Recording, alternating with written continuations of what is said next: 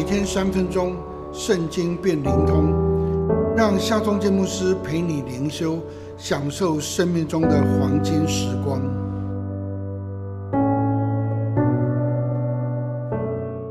四世纪三章九节，以色列人呼求耶和华的时候，耶和华就为他们兴起一位拯救者救他们，就是加勒兄弟基纳斯的儿子俄陀涅。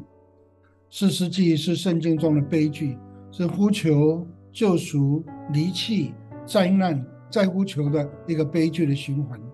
但是悲剧的前半部却是喜剧呢。以色列人进入迦南，研究分地之后，却行了上帝眼中看为恶的事，忘记赏赐恩典的上帝，去祭拜侍奉迦南人的神明巴利跟亚瑟拉。上帝愤怒。任凭他们遭受米索波大米王欺压了八年。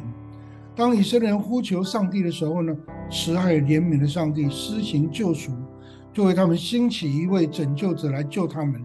他就是加勒的侄子，也是他的女婿俄陀涅。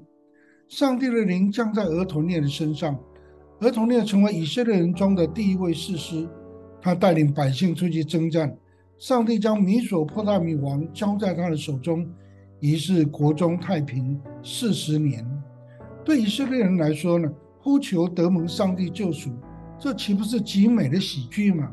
事实上，以色列人可以延续这一场喜剧，让国中太平四十年，在四十年，在四十年，进入永远不停息的四十年。但是呢，当事实死后呢，以色列人又离弃上帝，于是喜剧翻转成为悲剧。这不是宿命。也不是上帝的心意，这是以色列人的选择。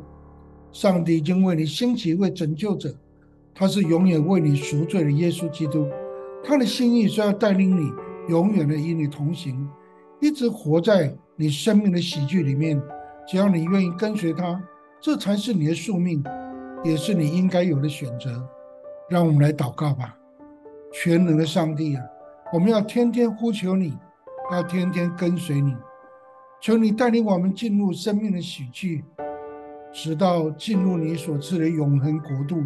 奉靠耶稣基督的名祷告，阿门。